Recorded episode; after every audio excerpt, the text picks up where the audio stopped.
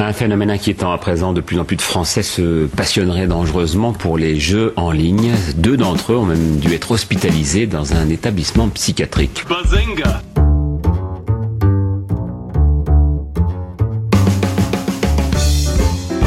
Il ne se nourrissait plus, il s'est enfermé dans sa chambre trois semaines durant en se prenant pour son avatar, un elfe de la nuit. Bazinga on constate aujourd'hui que les séries sont parfois beaucoup plus violentes que les films. Et il faudra aussi parler des dessins animés, notamment des dessins animés japonais qui sont exécrables, quoi, qui sont terribles. Bazinga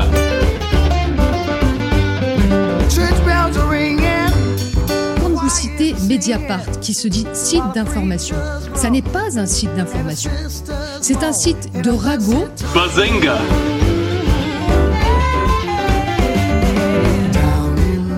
Souvent des jeunes qui passent leur journée derrière un écran à se goinfrer des meuporgs. Bazinga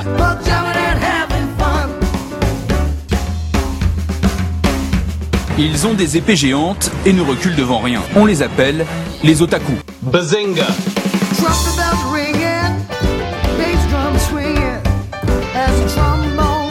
Je suis ingénieur en informatique, je me sens bien avec les ordinateurs. Bazinga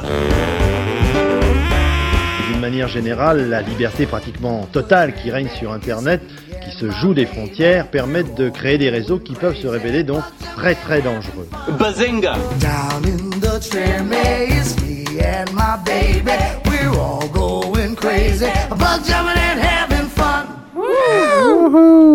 Calmez-vous, les gars.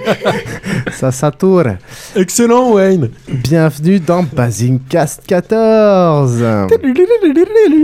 Tadadam, 14, le numéro atomique du silicium. Euh, Ah, ouais, remarque, pour une fois, il est bien celui-là. L'âge à laquelle on peut conduire aux US si on a le permis et accompagné d'un Ouais. adulte. Alors que tu ne peux pas boire avant 21 ans. Ça dépend des États. Ouais. Pour ça le dépend permis. des États, tout à fait. C'est comme la sodomie, ça- dépend des États aussi. Oui. Aujourd'hui, c'est toléré. Merci Yann, on précise quand même qui a dit ça. Euh, bon, je vais passer le reste. Sinon, oui, il y a- Ouais, ouais, c'est chiant. Ouais, ça te fait chier, hein, ok. Alors avec nous ce soir, nous avons un chauve anarchiste. Euh, salut Crémin. DSK revient, DSK revient, DSK revient parmi les siens. Ah, c'est du blasphème. Euh, on a un C'est du blasphème. On a un extraterrestre qui lui a des cheveux et qui ne cesse d'étudier nos comportements. Bonjour. Ouais, mais comme Zil. Il a pas son casque, je pense qu'il t'entend pas. Bonjour les gens. Voilà, il a pas son casque et il, il tapote. Ouais, mais il est une enchère eBay. Hein. Un Voilà, préservatif usagé de Meg Jagger. Et elle va bientôt arriver. Je pense pas qu'il sache qui c'est que Mec Jagger. Ah, pardon. Euh, un troller invétéré, maître de la boîte à jingle. Salut Trollin. C'était pour dire que c'était bien moi. Ah. Ah ouais. Ah, c'est faible, je sais, je suis désolé. Sans conteste, la plus de belle de mieux. toutes les femmes ici présentes, Micha. c'est malin. Salut. Salut Micha. Micha qui est en train de jouer au bogle sur son téléphone. Tout se perd, tout se perd. C'est tellement intéressant là, le début. Ah, mais Ah je, bah si. je vous emmerde. Sincèrement, c'est le seul mo- moment que j'écoute. 14 comme euh, 14. Comme... Ouais, t'as rien à dire. Euh, et enfin, notre Comme invité. l'isotope du carbone utilisé pour la datation. C'est un nombre joué. magique. Du carré magique à trois bords. Mais bref. Euh, on, re- on a donc euh, aujourd'hui notre invité, encore une fois, le docteur Yann, femme médecin. Salut Yann. Salut.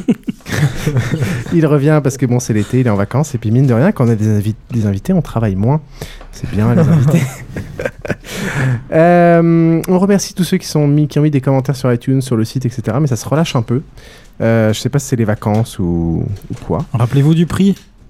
Exactement. Euh, Les donc- frères Bogdanov chez vous. Ouah, trop fort. Euh, justement pendant les vacances, donc on fait, sera là, mais un Hmm. peu en, en plus light. Donc les débats reprendront à la rentrée. Et d'ailleurs, on est en manque un peu de sujets. Donc Ouais. euh, on va profiter de l'été pour essayer d'accumuler des sujets. Donc vous êtes les bienvenus euh, si vous avez des idées, tout ça. euh, Balancez-nous des idées sur Twitter, via le site. euh, C'est du podcast à l'aspartame. hein. Exactement. C'est cancérigène en tout cas. Euh, donc ouais, donnez des, des sujets de débat euh, très variés. hein, euh, tout ce qui vous passe par la tête, euh, on étudiera ça. Valou valou. Ce soir, on va parler de news diverses et variées avec moi. Une rubrique de Micha aussi. De quoi vas-tu nous parler, Micha? Euh, des applis euh, pour préparer les vacances. Les Ah. applis, ça pue. Les applis euh, iPhone, tout ça, tout ça, tout ça. On va avoir une rubrique de Krillin qui va parler de. C'est ce soir, moi? Oui, c'est ce soir, toi. Ah merde. Je pensais que c'était dans deux semaines. Bah, sans, Oh vu, bah, vu- qu'on enregistre les, deux épisodes euh, le même soir, euh, tu n'as pas d'excuses. Ouais, bah, je trouverai un truc, euh, je parlerai de. De Catacombes de Paris? Ouais, ouais, je, je tiendrai 5 minutes là-dessus. D'accord. Et on vous fera une petite rubrique culture généraliste. Ok, super. Eh ben, on va partir sur les news.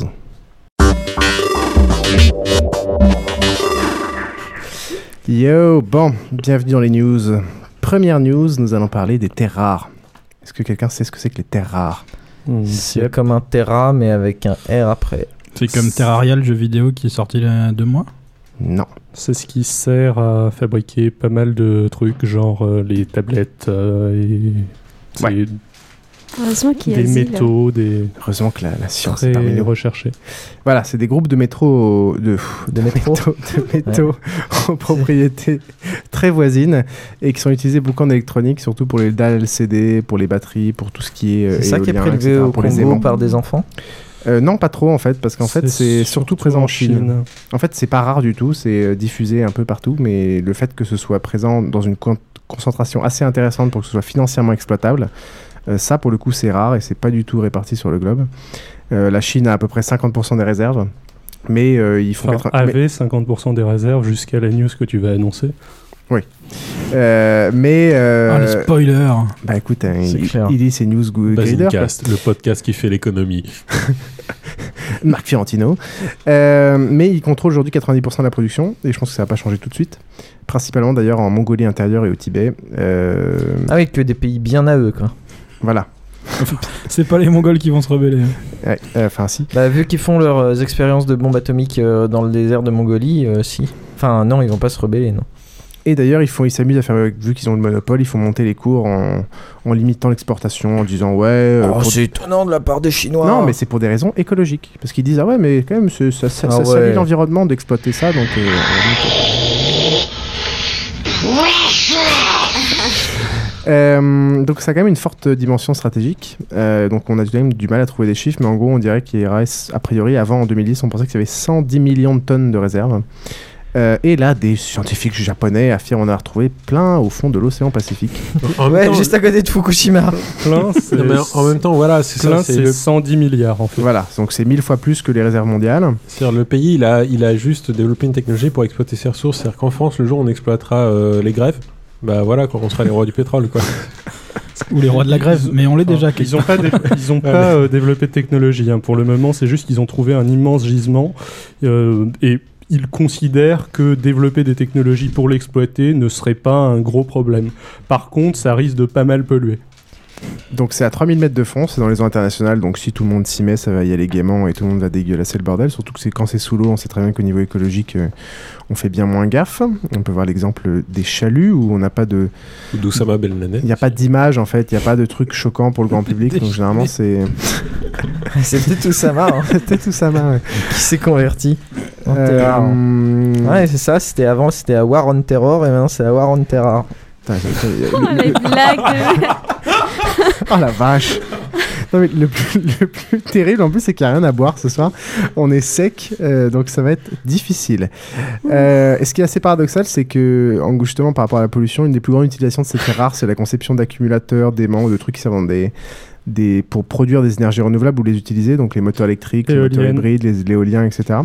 Soit un secteur qui boom, donc en gros, comme d'habitude, ça va être la, dans beaucoup de cas la croissance verte, euh, pseudo-verte, La course à la pollution pour. et qui va avoir des effets indirects, euh, etc., etc. Une des voitures etc. qui polluent le plus à la production, c'est la Prius, par exemple. Exactement. Bah, on peut, on- ça, ça, on fait, ça fait aussi penser aux, aux panneaux solaires de l'époque et toujours maintenant, etc.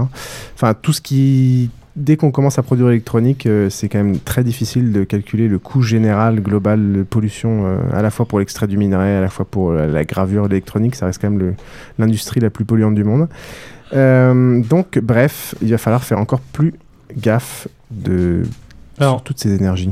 T'allais peut-être en parler, mais il y a- à Non, ce sujet-là, il y a un fini. truc qui, euh, moi, m'intéresse pas mal, enfin, m'intrigue pas mal. Est-ce que quelqu'un sait qui, vu que ça se trouve dans les eaux internationales, va avoir le droit d'exploiter Tout le monde. euh, ces ressources? Tout le monde. Oui, Dans le sens où il y a pas mal. Les premiers articles avaient tant- sur le sujet avait l'air de suggérer que ça allait forcément être le Japon qui allait euh, Ah, s'occuper d'exploiter ça. Ce qui les- me paraît J'espère que le bizarre. Corée du Nord va, va tenter Les- sa chance. Les eaux internationales, c'est comme pour le Poiscaille, euh, t'y vas et puis basta quoi. Bah, en fait, dans Oui, la- mais enfin, là, là, en l'occurrence, il va falloir construire un gisement. Donc, euh, il va falloir un accord pour euh, ce que, comment est-ce que ils vont se partager. Le... Tout le monde va faire, euh, va Bah, mettre sa petite plateforme euh, l'un le à côté de le- oui, l'autre. c'est le et- premier arrivé, premier servi. hein. Mais justement, sur le même sujet, justement, pas, Ça. au-dessus du entre le Canada et, le, et le- le Groenland, euh, tu as un passage qui est en train de s'ouvrir du fait de la fonte des, des glaciers. Et euh, en fait, tu as le Canada, les États-Unis et la Russie qui sont en train de se batailler pour dire ça c'est à moi, ça c'est une continuité de ma plaque continentale. euh, donc Ouais, euh, ouais, sur les c'est plaques ma ressource. c'est assez compliqué. ouais. Et euh, voilà. Mais là, pour les eaux internationales, c'est quand même vachement plus euh, précis. Et d'ailleurs, euh, la dernière fois qu'on a revu les délimitations des eaux internationales, c'est surtout la France qui en a bénéficié, parce qu'on est un des pays, je crois qu'on est le deuxième ou le premier pays au niveau euh, possession de, Et de là, on, mer- dit, on de- dit merci au Dom Tom. de mer dans le monde, voilà, avec tous nos petits cailloux qu'on a un peu partout. euh, Contrairement à ce que je pensais, tu m'as annoncé et euh, je pense qu'on avait vérifié qu'on vrai. était le premier. On est le premier, oui, c'est ça, on est le premier. Et en ayant augmenté de je sais plus combien de mille des côtes, on a, on a doublé nos. Enfin bref. Donc voilà, on possède de la flotte, c'est bien parce qu'il y a du poisson et peut-être des terres rares. Et des éléments radioactifs. Wouhou Youpi ben, Ouais, Fukushima. Enfin bref. Allez, on transite.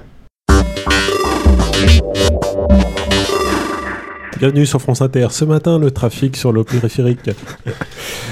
Euh, on va parler de quoi? On va parler des apps Facebook et de la vie privée. On en avait déjà reparlé plusieurs fois. Putain Pas tout le temps. Oui, parce que moi, c'est un truc qui me touche beaucoup. Quitter Donc, euh, Facebook une bonne fois pour toutes, fois une Bah, Google me- Plus. On va en parler Google après. Plus, voilà. Ça, ça c'est de l'info Google Plus. On va en parler après de Google+.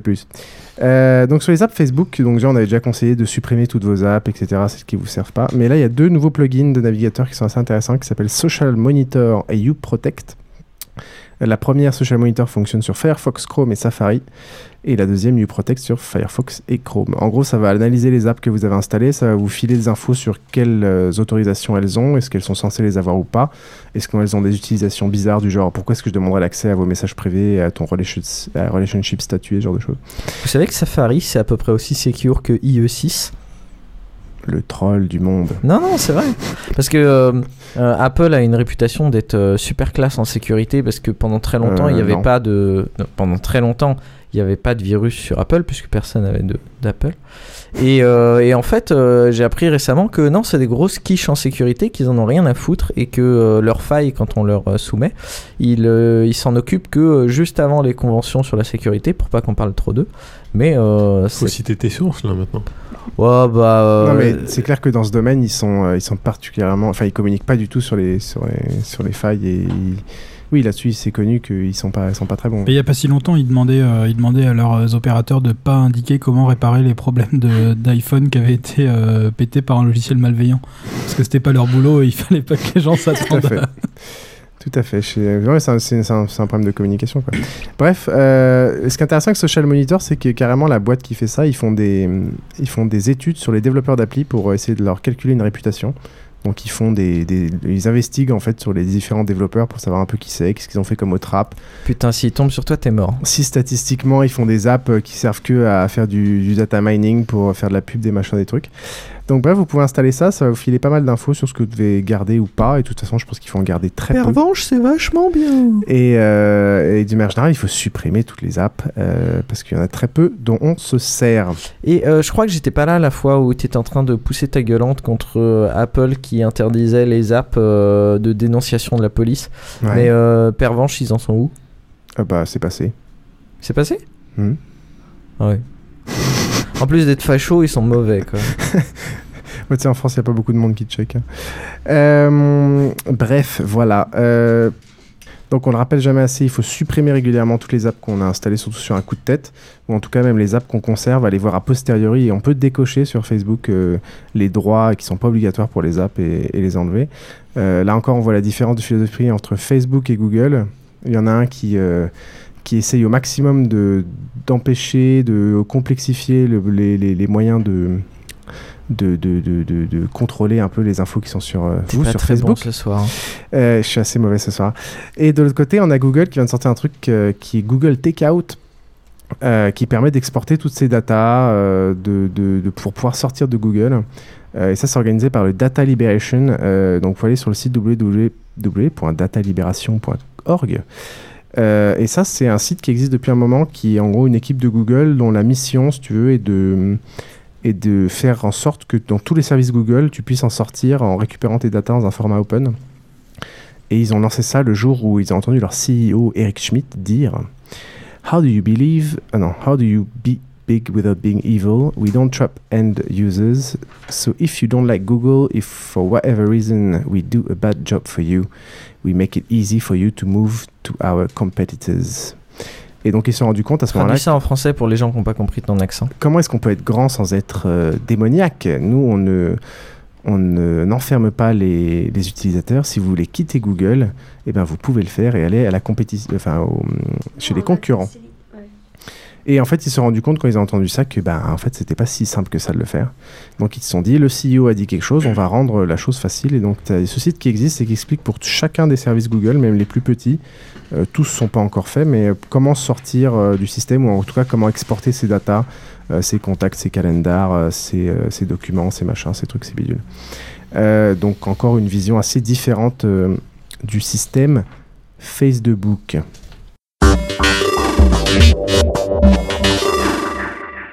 Google Plus et Google Profile. Oh, Google Plus Ah, ça, ça vient de sortir. Euh, Ouais, c'est c'est un Google- peu ça, ils sont tous fous là. Google Plus, j'en Je parlerai pas trop que parce que j'ai pas trop eu le temps de tester, mais je pense que. Alors moi j'ai un couple qui arrête pas de m'envoyer des invites et tout. C'est un couple démoniaque. c'est qui? Je sais pas, il est en train de dormir à moitié, Xil. hein. Euh, non, Xil, je pense en parlera un peu plus plus. actif sur mon compte euh, Google Plus. C'est c'est moi qui suis le plus actif, c'est Ouais.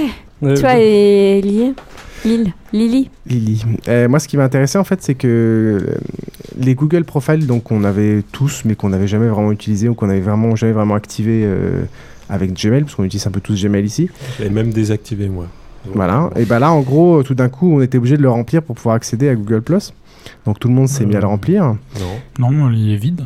Ouais, euh, oui, enfin, tu, tu, dois- tu dois au moins l'activer et remplir euh, deux, trois, deux, trois infos. Non, alors, bon, a priori, personne ne sait exactement com- comment est-ce que Google autorise ou n'autorise pas les gens, vu qu'il n'y a plus vraiment de système d'invitation. En fait, les invitations, c'est tu partages des threads avec des gens qui n'ont pas Google+, et là, de temps en temps, ils peuvent s'inscrire, de temps en temps, ils peuvent pas s'inscrire. Mais pas mal de gens ont remarqué que il semble inscrire plus facilement les gens qui ont euh, euh, déjà un Google Profile rempli ou un social graph important sur euh, les services euh, Google que euh, les parfaits inconnus. et ça semble relativement Par logique. exemple, si tu essayes d'utiliser le plus dans les trucs de recherche, le plus 1, et là, il t'oblige à avoir un Google Oui, Profile. mm. Et notamment, vous pouvez utiliser plus 1 sur basingcast.com et noter nos épisodes. Je, suis désolé, mais euh, c'est c'est quoi Google Plus? Alors, euh, Gilles va t'expliquer C'est après. le Facebook de Google. hein. en gros, le- ce que je voulais dire, c'est que donc on a tous, à cause de ces raisons-là, commencé à remplir un peu le profile ou pas. Euh, donc tu dois le faire pour utiliser le petit plus 1. Et en fait, euh, Google a annoncé que tous les profils deviendront publics obligatoirement à partir du 31 juillet, donc après que les gens les aient remplis. Et là, juste pour souligner encore une fois la, différence de philosophie, je vais montrer pourquoi après. Ils, ils disent donc nous avons créé les profils Google afin que, de vous permettre de gérer votre identité en ligne et aujourd'hui ces profils sont presque tous publics. Selon nous, la principale utilité des profils Google est d'aider les internautes à vous trouver et à vous contacter en ligne. Or, les profils privés ne permettent pas de le faire et nous avons décidé de ne plus autoriser les profils privés. Euh, Excellent. donc en gros un truc assez classique dont on pourrait, enfin que ferait Facebook ou que ferait plein d'autres choses. La seule, la de- seule différence en fait, c'est que eux, euh, à la place de rendre public d'un coup tous les profils, et ben en fait ils vont pas faire ça. Ils vont détruire les profils privés et ne jamais les rendre publics. Mais ils vont pas switcher, forcer les gens à switcher en profil public en fait. Donc tu t'es fait chier à trop bien remplir ton profil privé. Voilà, et ça c'est désactivé. Mais au moins, euh, contrairement à Facebook, si tu veux, euh, du jour au lendemain, tu n'apprends pas euh, en ayant regardé les conditions générales que tiens, tout d'un coup, toutes les infos font publiques alors que tu l'avais jamais demandé et tu jamais eu le choix. Quoi. Et je trouve ça plutôt. plutôt sympa. Ouais, ouais. J'ai beau- beaucoup aimé Google. Il commence à prendre beaucoup, beaucoup, beaucoup d'importance. Bah là, on, on commence déjà. Enfin, on commence un peu à parler de- d'actions antitrust, de ce genre de choses qui se profilent à l'horizon. Enfin, moi, j'ai toujours trouvé euh, Enfin, c'est sûr, ils proposent beaucoup de services, mais tu donnes l'importance aux gens ou aux choses, euh, l'importance. Oui, que mais tu ils leur sont donnes. bons. Enfin, C'est ça le problème, c'est qu'ils sont très très bons. Non, mais d'accord. Euh, mais, la plupart de leurs concurrents sur la même chose sont moins bons. Personnellement, Et- euh, j'ai aucune idée de ce que vous parlez de Google Je suis désolé, mais non, mais Google de- Plus, là, c'est le truc. C'est normal, des, ça vient de sortir, des bobos ouais. d'internet. C'est vraiment le truc du, du geek. euh, Euh, c'est Facebook, euh, c'est Facebook version Google, donc tous les fans de, de Google sont, sont comme des fous avec une C'est de l'unification de, beaucoup de services, mais je pense que Xil va mieux en parler que, que moi. C'est oui, enfin le- c'est euh, le leur bar euh, qui est apparu en haut et c'est qui enfin qui va dans cette stratégie, c'est le plus sain qui va dans cette stratégie et en effet ils cherchent à unifier leurs services. Euh, le truc c'est que pour le moment, euh, bon moi mais Alors, déjà, mais- explique tout ça à des gens qui ne connaissent pas, parce que moi, je, je sais de quoi tu Il y, parles, avait, il y mais avait déjà des aspects sociaux. Il y avait ce qu'avait déjà présenté Xil, à, sa- à savoir dans Grider, qui permettait de suivre des gens et de suivre leurs news. C'est ce que déjà, Xil avait déjà expliqué ça. Tu as l'aspect social qui était dans le système de recherche. Tu cliques sur un plus un et tes amis ou tes contacts, euh, ça influence leur recherche, etc. Donc il y avait déjà des composantes sociales distillées un peu partout dans les services. Et là, ils veulent unifier, unifier ça. euh, unifier ça et tu peux ajouter des amis dans des cercles, etc., etc., etc. Avec Alors, des services de vidéo. tout, En gros, c'est pas très c'est clair comme pas Facebook, comment mais regarder. euh, le- le- il y a un principe qui est très intéressant, c'est celui des cercles. C'est-à-dire que quand tu rajoutes un contact, tu dis s'il fait partie Mm. de tes amis, de tes collègues, de ta famille ou autre. Et résultat, tu peux partager quelque chose à seulement ta famille, par exemple euh, les infos euh, qui coulolent. euh, euh, J'ai eu ma, ma bar mitzvah. Euh, tu peux euh, seulement à tes amis euh, des blagues sur euh, Hitler et euh, seulement à tes collègues, je sais pas, des trucs qui intéressent tes collègues. moi, mes collègues, ils sont chiants, donc je sais pas ce qui les intéresse. Non, mais, oui, mais enfin, ça, en même temps, tout ça, ça existait sur Facebook avant, quoi. La, la il seule paraît, différence- il paraît. Alors apparemment, ça a disparu de Facebook à une Ah, non, époque, non, cette histoire non, de. ça, ça a jamais c'est toujours présent sur Facebook. C'est- disparu. Sauf C'est que- c'est juste une question d'interface. Ouais, voilà, l'interface est beaucoup plus facile et beaucoup plus Et simple ouais, avec. euh, enfin, Google, euh, Google Plus a construit son service Ouais. autour des cercles, tandis Ouais. que Facebook a fait la même chose, mais complètement en périphérie de son service. Et je pense que ça, c'est vraiment l'avantage de Google Plus par rapport à Facebook. euh, Bah, L'avantage, c'est que Ah. les gens vont enfin l'utiliser. Et malheureusement, sur Facebook, les gens l'utilisaient pas. Alors que c'était vraiment plus la caché. manière. de- Sur Facebook, euh, il faut Mm. aller dans les profiles, machin, settings. Bah, et- il fallait construire des groupes et ajouter les gens à des groupes. Après, ce qui est assez remarquable aussi, euh, c'est que sur euh, Google pour le moment, enfin, tu avais tout un tas de trucs qui naturellement auraient dû rentrer dans Google en particulier euh, ce qu'ils ont fait avec Buzz, en particulier euh, les commentaires de Google Reader, et euh, ils n'ont pas été intégrés à l'heure actuelle. C'est-à-dire que mine de rien, à l'heure actuelle, Google a deux services qui font quasiment la même chose, mais En présentés temps, de manière différente. Ce serait un peu chiant euh, de t'obliger à quitter Reader pour passer à Google. Non, mais ça aurait été très simple de mettre euh, les commentaires euh, Reader, le flux de commentaires Reader dans le flux de Google+. En gros, de mettre le flux de Buzz d'office dans ton flux Google+, ou en tout cas de donner la possibilité de le faire.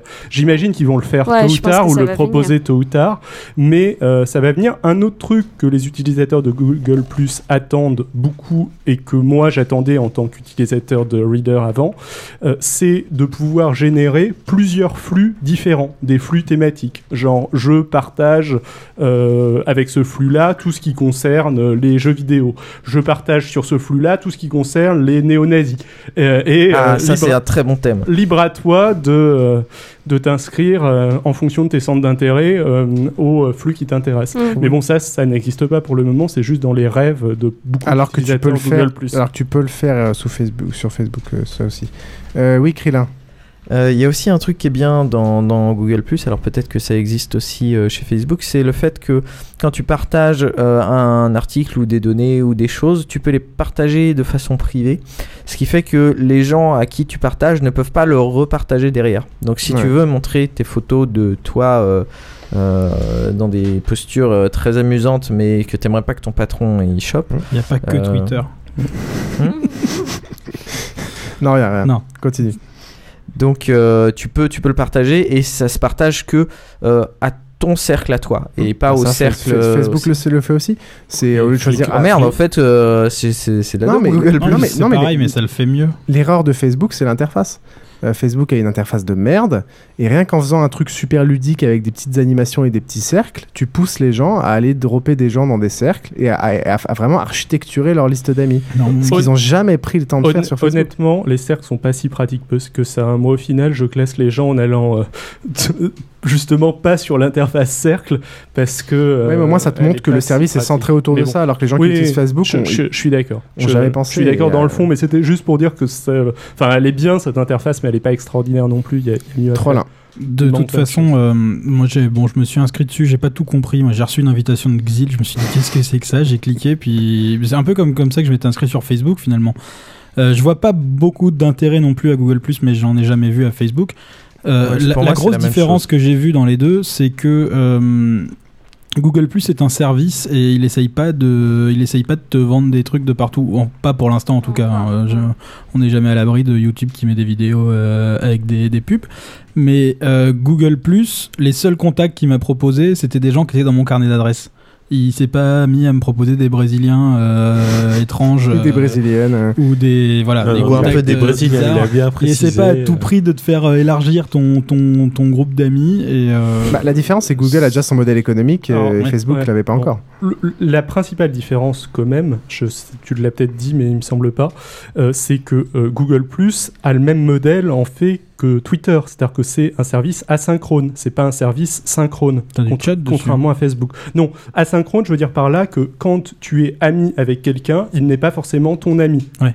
Euh, tandis que sur euh, Facebook, euh, quand tu es ami avec quelqu'un, tu es obligé de, t'es obligé Euh, de l'avoir. euh, C'est une bijection. Ouais. Ouais, sauf si tu vois, il y a des gens qui utilisent les pages fans pour ça sur Facebook, mais euh, C'est un peu comme euh, sur Flickr aussi, t'as un système comme ça un peu. mais c'est vrai que c'est assez différent. Euh, j'ai pas encore vu l'intérêt non plus. Et Euh, moi, la population que j'ai sur Google c'est plus une. Enfin, c'est une population qui vient de Reader, de Google Reader et de. Non, non, mais le, le et monde de te Et Twitter et pas euh, de euh, et pas vraiment de Facebook. D'un autre côté, j'ai pas de compte Facebook, donc elle pouvait. mais je, pense- je pense que ça se rapproche beaucoup plus de là. Twitter euh, pour l'aspect euh, greeter et l'aspect partage et l'aspect Ouais. d'information en fait. Oui, c'est surtout un système pour moi, dans l'utilisation que j'en fais, dans l'utilisation qu'en font mes contacts, de partage de liens, un peu comme Twitter. Ouais, mais un non. peu comme de relais de Facebook. Ouais, sauf que comme ça va utiliser Oui, Picasa, après les gens vont commencer à utiliser ça pour partager leurs photos, leurs machins, etc. Enfin bref, on va voir ce que ça donne. Moi, pour l'instant, j'en ai aucune utilité. euh, et déjà que je suis, je galère à aller suivre mon fil Twitter et mon fil Facebook. Donc, on va peut-être arriver à un moment où justement les gens doivent faire des choix quoi, dans, les, dans ce genre de service qu'ils ont. Parce que c'est chronophage d'une manière euh, assez hallucinante. Moi, je pense que je garderai mon, mon compte copain d'avant. Alors, euh, je- Fin d'avant, c'est le Facebook des quadras. hein. Ah, mais tu sais qu'en plus, attends, ils ont un nombre d'inscrits énorme. hein. Moi, je suis inscrit. euh, sur- tout le monde s'est inscrit sur Ah, Copain d'avant. non, Non, pas moi. Qui est-ce qui est inscrit sur Copain d'avant aussi? Ma mère. Moi, je crois que je suis Euh, inscrit. ma mère, Moi, elle je- a retrouvé des, des copains de son époque euh, et voilà. Je m'y suis inscrit et j'ai essayé de me désinscrire il y a quelques temps et c'était complètement impossible. C'était énervant au possible. C'est, euh, enfin, t'avais pas moyen de leur dire d'arrêter de t'envoyer des putains d'emails. Oui, tu reçois des emails tout le temps, c'est horrible. Tu as c'est pareil signé avec pour donner ton ouais. âme. Tada, tada. Enfin bref. C'est emmerdant parce que tu l'avais déjà promis à Piouf et maintenant euh, il y a aussi copain d'avant. Non, mais il a plusieurs âmes. Allez. Fini tout ça. On passe Hein à la rubrique. rappelle- bah, Ah non, ah non, il y a, y a- euh, il y a une news. Tu vas peut-être compenser un Monsieur peu. ma- Suave euh, a une news. le compenser le niveau, le niveau de mes news d'aujourd'hui. Non, non, c'était juste un complément en fait de ce qu'avait dit Macroute quand il était venu chez vous. Macros. hein. Macros, pardon. Macros, si tu Donc, euh, vous avez parlé du, du port Thunderbolt, je crois. Tout à fait. Voilà, et moi j'ai j'ai lu récemment que euh, en fait Mac, euh, enfin Apple, avait passé un accord avec Canon euh, pour travailler sur ce, sur ce port. Alors Apple, je sais pas de leur côté, euh, je connais pas bien tous les logiciels Apple, donc euh, mais c'est possible que ce soit, je pense que c'est au niveau de la vidéo parce que Canon fait des fait des caméras pro. Juste pour le transfert, pour le faire en direct ou- Bah, je pense qu'il y aurait les deux. Je serais pas étonné, mais euh, ça renifle plutôt ça parce que finalement, pour la photo, je pense pas que ça soit indispensable euh, aujourd'hui. euh, on a même si on a des gros fichiers, c'est pas. Moi, je pense que c'est total- enfin, Moi, c'est vraiment plus l'aspect qu'il avait soulevé sur remplacer tous les câbles par un câble. et- Non, mais, mais je, effectivement, je pense que là, c'est, enfin, ça, ça semble être la, vidéo et pour le coup, il y aurait pas mal de choses à faire. Parce Ouais, que tu pourrais avoir pour- une sorte de régie qui tient dans un portable. Ouais, c'est plus pour les pros, quoi. Hmm. ouais. Vrai, vrai, vrai. Voilà, c'est tout. Merci, Yaya. Merci, Yaya. On passe donc à la rubrique. De Micha. Petit poney.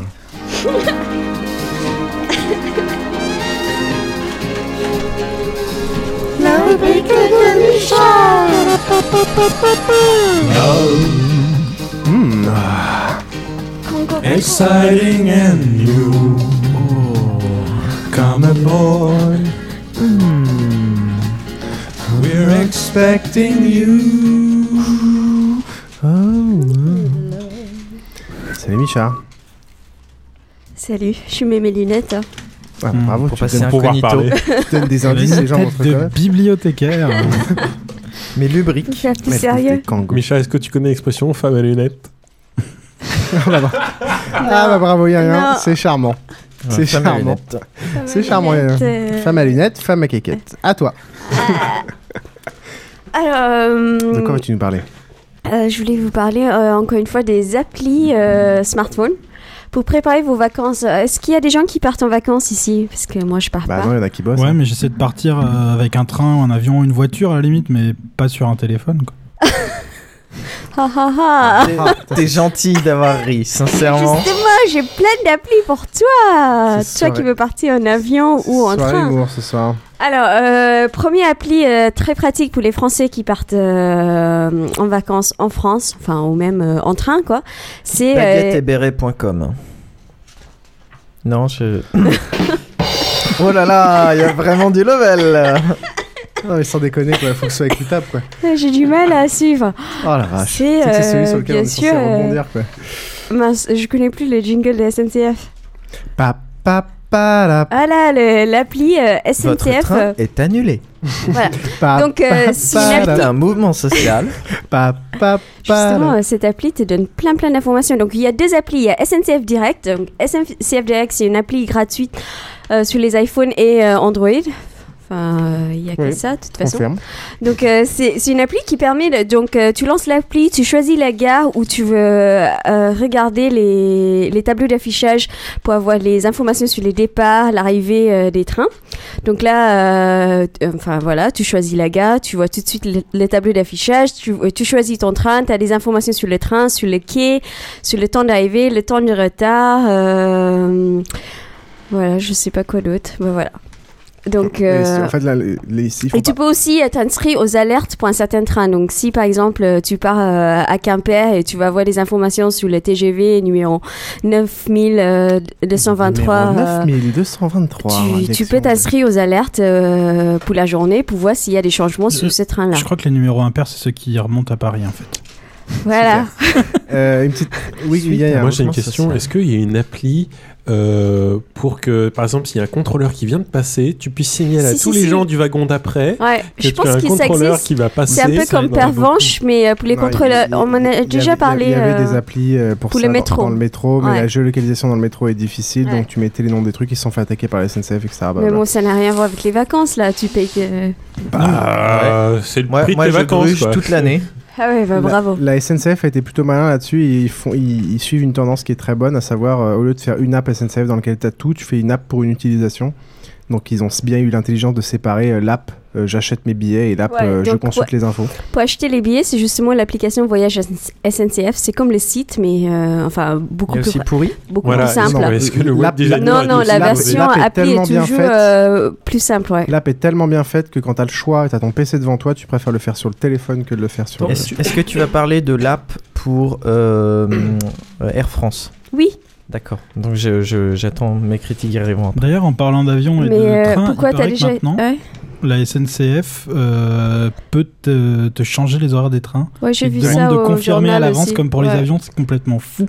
Ouais. Bah, en gros, comme ils se prenaient toujours des baffes dans la gueule parce qu'ils étaient tout le temps en retard, Ouais, ils se sont ont dit, bah, des maintenant, on va mettre dans les conditions euh. générales que euh, c'est plus ou moins euh, tant de minutes. Est-ce que tu acceptes les, les retards ouais? Bah, dans les similitudes, moi j'ai pris euh, l'Eurostar pour Londres. Euh, la déconner. manière dont tu es traité, euh, c'est insupportable quoi. Ils font partie de l'espace Schengen, ces connards, non? Quoi, Euh, tu- l'immigration, tu rêves Non. Non, non, Non, bah non. Ouais, Non, c'est bien, bien le problème. Ah, non, C'est tu affreux. passer par l'immigration. Ouais. Tu passes, il y a, il y a cinq, euh, y a cinq euh, files d'attente à la suite.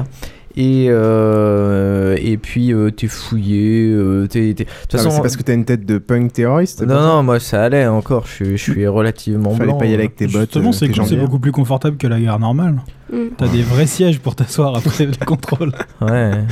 Ouais, y a rien, tu. Alors, pour avoir. euh, bon, j'ai déjà pris pas mal euh, le TGV enfant. J'ai pris l'Euros- va. l'Eurostar, mais j'ai surtout euh, pris pendant deux ans de façon très très régulière euh, le Thalys. Et Oui, il paraît que c'est très violent les contrôles euh, dedans. bon, je payais à chaque fois. Donc, Oui, non, euh, les contrôles de la douane. Qu'ils sont Alors- euh, très mauvais. Ah non, alors j'ai jamais été là, contrôlé et je n'ai jamais douane. vu de contrôle de douane. euh, Bah bon, oui. euh, désolé. Par contre, clairement, le Tu n'as service, jamais eu de la problème à faire passer ton héroïne du coup. le, que ce soit le prix ou la qualité de service, ils sont loin devant Eurostar et euh, SNCF en France. Euh, Enfin, moi, j'étais euh, plus que content de leur service et euh, voilà. Enfin, vraiment euh, très bien. Euh, Big up pour le Thalys. Voilà. Euh, vous savez, vous connaissez IDTGV Ouais. Ouais. C'est une filiale privée de, Ouais. de la SNCF, ça c'est génial. hein. Les montages financiers qu'il doit y avoir derrière, c'est quand même génial. Ouais. Une filiale privée de la SNCF. Et donc euh, ils mettent un de leurs wagons au cul d'un TGV euh, normal, Mhm. mais il y a que qui peuvent euh, vendre les billets, que en ligne, et euh, c'est super pas cher. Par contre, en général, non il y en a Mais un il me par jour. que généralement, c'est Ouais. c'est pas, que- c'est pas qu'un wagon, hein, ils ont des trains entiers parfois. hein. Et puis t'as des Ouais, Moi, ambiances. ce que j'avais vu, c'était que qu'un Non, wagon, mais peut-être. en. Mais c'est comme, comme, comme à l'époque où t'avais les trucs fumeurs et non fumeurs. Ouais, là, là, t'as euh, Zen. Zen et je sais pas quoi, et en fait tout le monde va en zen, même les familles avec quoi, je euh, sais plus. 15 gamins, même les jeunes, même tout le monde va en zen quoi. Donc en gros c'est complètement, enfin c'est moins cher mais ça change rien en fait. Enfin, ça change pas grand chose. Enfin, tu parles des ambiances ou euh, parce que par rapport euh, au même TGV, euh, c'est pas le même prix. hein. Oui, mais justement l'avantage c'est que c'est ouais. moins cher et que ça change pas grand chose quoi. Oui, oui, oui. Ce- Ouais, ce que Pio veut dire, c'est que oui, il n'y a pas de perte de qualité en allant euh, dans un truc qui est censé être plus brillant que l'autre. Bah, surtout que t'as aucun service dans un train donc qu'il y en ait ou qu'il y en ait pas. Basta quoi. Et bref, euh, donc euh, Micha continue. Voilà, donc on a parlé des trains. Donc euh, je voulais parler aussi de l'appli l'appli, euh, euh, Air France. Ah bah tiens, ça tombe bien. Bah, sauf que moi j'ai pas passé beaucoup de temps là-dessus. Donc euh, si t'as des infos, euh, je sais. euh, Enfin, je l'ai téléchargé, j'ai essayé, mais j'ai pas réservé de billet. euh, j'ai rien fait. Aujourd'hui, il y avait euh, pas mal de, de- de gens à mon boulot qui s'en plaignaient de cette appli, du fait que euh, tu te retrouvais tout le temps à euh, cliquer, euh, enfin avec tes gros doigts sur le, le- la date d'à côté. Et donc euh, à te retrouver pas avec euh, les billets que tu voulais. Bah c'est ça les mauvais concepteurs d'appli. ouais. hein. Apparemment, euh, ouais. Donc Non, je pense euh, qu'il faudrait trouver une petite boîte française, euh, genre euh, spécialisée dans les pervers. Non mais, non, mais tu regardes l'appli SNCF, la preuve c'est que l'appli SNCF elle est, elle est mieux utilisable que le site web quoi, c'est juste Mm. euh, hallucinant. Donc euh, maintenant, euh, une autre appli, après avoir acheté vos billets sur Air France ou euh, SNCF, euh, une autre appli, appli qui est très pratique pour organiser les voyages, c'est euh, une appli qui s'appelle Wipolo.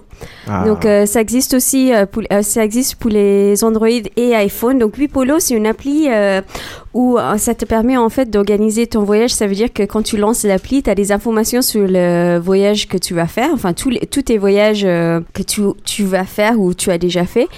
Et euh, des, des informations, par exemple, sur euh, le numéro de train, les numéros de quai, euh, pareil, comme, un peu comme SNCF aussi, euh, les retards, euh, etc. Et comment est-ce que ça marche euh, Wipolo, en fait, ce que tu fais, c'est quand tu, tu achètes ton billet euh, sur Internet, ou euh, tu achètes et normalement tu reçois un mail de confirmation euh, sur ta boîte Gmail.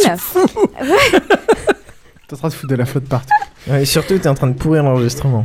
Euh, c'est pas grave, j'ai fini. Donc en fait, tu reçois le mail, tu forward le mail euh, reçu des agences de voyage ou les compagnies aériennes euh, à, à l'adresse euh, Wipolo. Tu crées un compte Wipolo, Cool, ensuite comme tu ça, forwardes les mails. choper ton billet et le revendre. Et après, le, le l'appli euh, superbe euh, scanne, euh, scanne l'information dans le mail et garde que les informations euh, essentielles concernant ton voyage, par exemple la gare, le nom de la gare, le, le nom de ton siège, machin, et euh, fait une synthèse de ça et les remettre en, en En forme. gros, ça te permet de prendre des notes. Voilà, de prendre des notes et rapidement, quoi. Tu sors ton téléphone. Non, mais en, fait, ce qui- et, en fait, euh, ce qui est génial c'est que T'as pas les, à chercher dans ton mail. pour euh, tous les trucs que tu commandes, tu reçois des euh. mails. Et là, tu as juste à faire forward, mail at wipolo.com. Euh, vu qu'il voit d'où vient le mail, il sait à quel compte ça correspond. Ils parsent, euh, ça parse les hôtels, les billets d'avion, les billets de train, les réservations de voiture, euh, tout, tout, tout. Si tu tout. veux, si tu veux forward à apple.com, ils sont contents aussi. Eux aussi, ils prennent toutes les infos. non mais tu sais, un billet électronique c'est nominatif donc personne ne peut rien faire. Bref. Ok, et Euh, puis et ça c'est euh, super pratique. euh, une dernière Et c'est une boîte euh, française, hein. Une bonne start-up française. C'est l'atelier du mobile. Non. Ok, une dernière appli pour les gens qui partent euh, à l'étranger euh, et qui partent pas en Europe, enfin euh, des pays euh, qui n'utilisent pas l'euro. C'est une appli qui s'appelle XE Currency. Donc euh, c'est une appli qui Mais permet. attends, attends, attends, attends. Ouais, c'est ça, le site il est Voilà, c'est vachement le bien. site, ouais. Donc pareil, euh, bah là, l'appli est aussi super bien fait. Alors, donc si vous connaissez le site, c'est c'est c'est le site qui permet de faire des échanges de Des de convertir, conversions pardon, de monnaie. conversi- et conversion de monnaie. Est-ce qu'elle est utilisable euh, offline? Est-ce que Oui. je- voilà. Oui, oui, oui. Ça. Mais bon, t'as pas, t'as pas le, le, le rate, comment dire, le, tarif. Le, euh, cours est pas à jour. Bah, bien sûr, Ouais, mais bon, pas tu les cours, euh, euh, si le matin tu pars de ton hôtel, Non, non, mais tu l'as tu peux. chargé. La fait, journée, grâce à la Grèce, euh, Non, normalement ça- ça bouge pas très vite. En gros, en gros, avant de partir, tu charges les pays qui t'intéressent. Le dollar zimbabwéen, je crois qu'il vaut, il vaut pas grand chose. Tu charges les pays qui t'intéressent avant de partir et quand tu as l'occasion de le faire, tu peux, tu peux mettre à jour tous tes, Ouais, toutes tous les, rates, je sais plus comment dire. Enfin bref. Surtout si tu vas en Afrique, les frontières elles bougent très Donc vite. c'est très facile à utiliser. Tu cliques sur euh, la- monnaie euh, que tu veux convertir, par exemple l'euro. Donc tu mets la somme en euros et après euh, toutes les autres euh, monnaies changent en fonction de la valeur que tu avais mis en euros. Donc euh, voilà, pour les gens qui partent à l'étranger, dans les, enfin qui partent plus, dans plusieurs pays aussi, euh, c'est très très pratique. Moi je l'ai déjà ça. utilisé et c'est génial. Voilà, Moi, j'ai- Moi qui c'est pars dans gratuit. le Cantal cet été, euh, rien. Moi, Paye en francs là-bas, non? Non, paye en vache. J'avais repéré l'appli Conseil aux voyageurs euh, qui était fait par le ministère des Affaires étrangères. Donc là, c'est toutes les infos qu'on trouve sur euh, la sécurité, les vaccins, la, la santé, ce genre de conneries quand tu veux choisir ton pays. Euh, et sinon, il y en a Ils sont un peu alarmistes hein, quand même. Il y a toujours un. Ouais, toujours. Complètement. Complètement. Euh, et sinon, il y a, il y a toujours la problématique de comment est-ce que je me m'oriente quand je suis à l'étranger. Euh, Avec une boussole. Sur Android, tu peux télécharger des trucs comme AppDroid qui te permettent de précharger à l'avance des cartes. Euh, et qui te permettent d'utiliser le GPS en fait, parce que le GPS où que tu sois dans le monde C'est gratuit. gratuit Euh, c'est pas comme le GSM ou la 3G Euh, donc en gros ça te permet d'avoir à la fois ta position et à la fois de bénéficier de la carte et donc en gros tu as ta carte euh, comme Donc si tu peux utiliser offline sans avoir le réseau internet. Ouais. T'as tes cartes. En fait, excellent. Bah, en Ouais. fait, le problème c'est que c'est assez long de te géolocaliser parce que généralement le GPS met un peu de temps. Et là, tu peux pas te baser sur les tours euh, pour te trianguler. Mais comme tu télécharges à l'avance les cartes, t'as plus aucun accès réseau à faire en fait. Donc ça, c'est quand même très Et pratique. il y en a pour la France aussi? Ah, il y en a pour tout le monde entier. Bon bah ok, super. Merci. Donc ça, tu peux le précharger en Wi-Fi si jamais t'as pas de, si jamais t'es un crevard et que t'as pas de. bah c'est ça, ouais, 3G. moi j'ai un smartphone mais avec, un, avec le, le forfait de ma grand-mère. Et voilà, bah, tu télécharges MapDroid sur. euh, bah, il faut savoir d'ailleurs qu'il y a une annonce qui vient de tomber il y a quelques heures, j'ai vu sur le, le blog de Google, euh, euh, où justement la version de base. Il y a une semaine donc. De Google, euh, de Google Maps d'Android intègre un lab qui te permet de choisir de précharger déjà dans Google Maps certaines parties. Donc en fait, tu n'auras plus besoin de télécharger une, appli tierce, tu diras directement à ton Google Maps, euh, je veux sauvegarder tel truc et, euh, c'est bon quoi. Et sur iPhone, j'ai repéré une appli, mais elle coûte euh, 99 centimes. Ça s'appelle Off Maps 2. Voilà. Et ça, c'est très pratique parce que quand même l'orientation, je pense à l'étranger, c'est ce qu'il y a de plus compliqué. Et dernier truc que moi je conseillerais, c'est Penetrate. Oh là, Ça aussi, c'est un gros problème à l'étranger. Euh, pour la Thaïlande. Non, non, c'est euh, c'est une appli pour cla- craquer les, les Wi-Fi qui connaît aussi tous les mots de passe de base. Les mots de passe, euh, Oh, les mots de passe ça. admin. euh, enfin, en gros, en France, ça marche pas parce Je que tout le monde. pianote, je pianote. En France, ça marche pas parce que tout le monde a des routeurs et J'ai des machins qui sont, des préservatifs gradués. qui sont free et compagnie. Mais à l'étranger, beaucoup de gens ont des, des routeurs à la con avec des mots de passe encore par défaut euh, qui sont installés d'usine.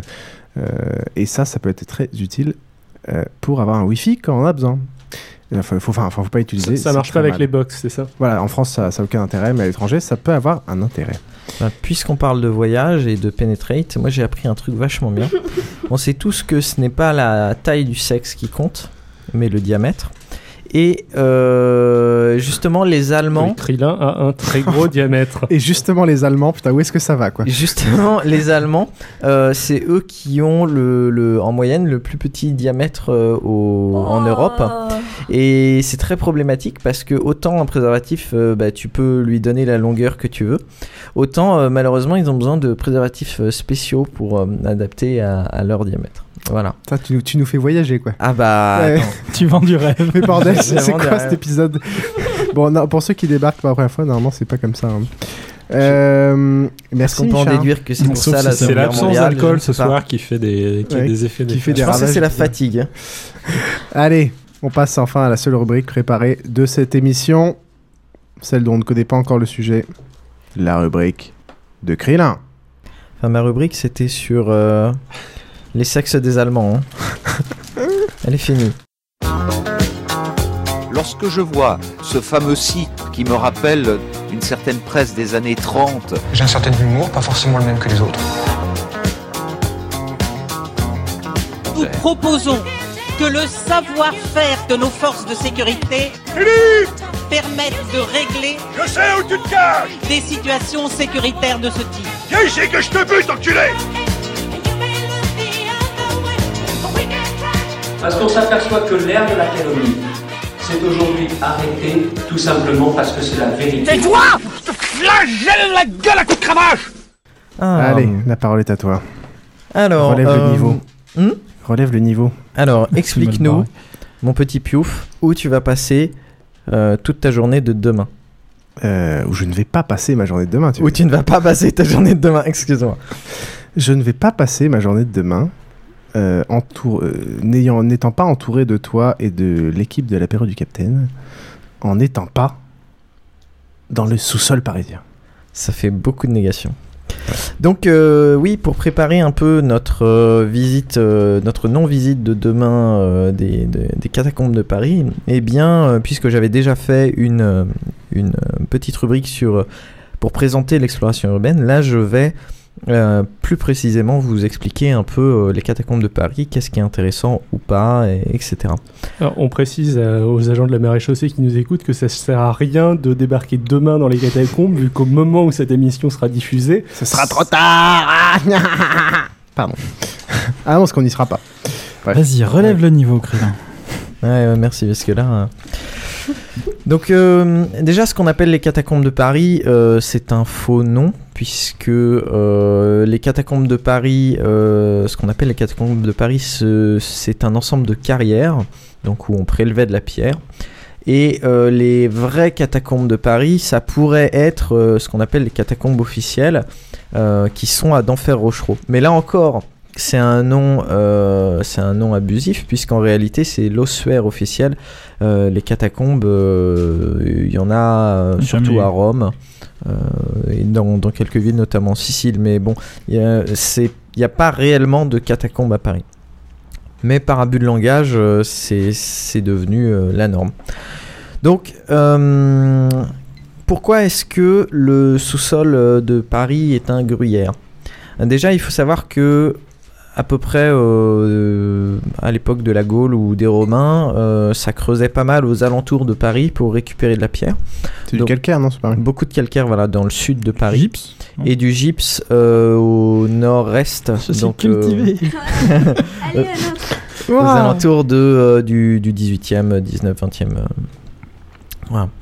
Euh, pour info, le- les carrières de calcaire, ça peut être intéressant à visiter. Euh, les carrières de gypse, c'est très apocalyptique, ça, résiste très mal au temps et en général, euh, c'est vraiment le bordel et c'est assez dangereux. Donc, il y a eu pas mal de, trous qui ont été faits sous ce qui allait devenir Paris. Euh, alors, il y a une époque où on notait pas où ils étaient ces trous et puis on les oubliait. Et puis euh, plus tard, euh, plus tard, on n'a pas oublié où c'était, mais à partir du moment où ça a été des concessions, les gens respectaient pas nécessairement, les carriers respectaient pas nécessairement les concessions. Ensuite, ils, ils fermaient des galeries et compagnie. Donc, même si officiellement on savait où elles étaient, euh, en réalité, c'était un peu un gros bordel. Ouais, la réglementation poussait à cacher pour pas payer, pour euh, piquer chez le voisin. Quoi. Ouais, voilà. Mais en fait, ce qui se passe, c'est que euh, il y avait des, des- des concessions qui étaient, euh, qui représentaient un peu le cadastre. Enfin, euh, à l'époque, le cadastre n'existait pas, mais bon, donc c'était euh, par rapport à ce qui existait sur au niveau du sol, on considérait que on avait le même droit de propriété en dessous, alors que les carriers, eux, ce qu'ils voulaient, c'était suivre euh, les filons de, de calcaire.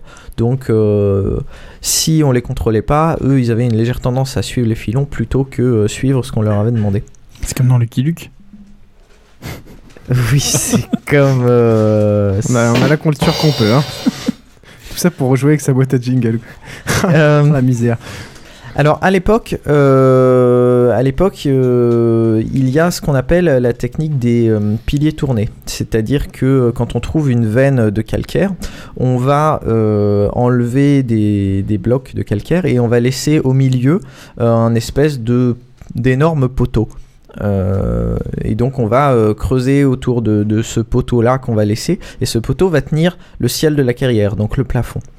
Le problème, c'est qu'une fois qu'on a épuisé les gisements, euh, ce gros poteau, il est quand même vachement intéressant à regarder. Donc parfois, ils avaient une petite tendance à rogner dedans. Et puis, euh, de toute façon, comme...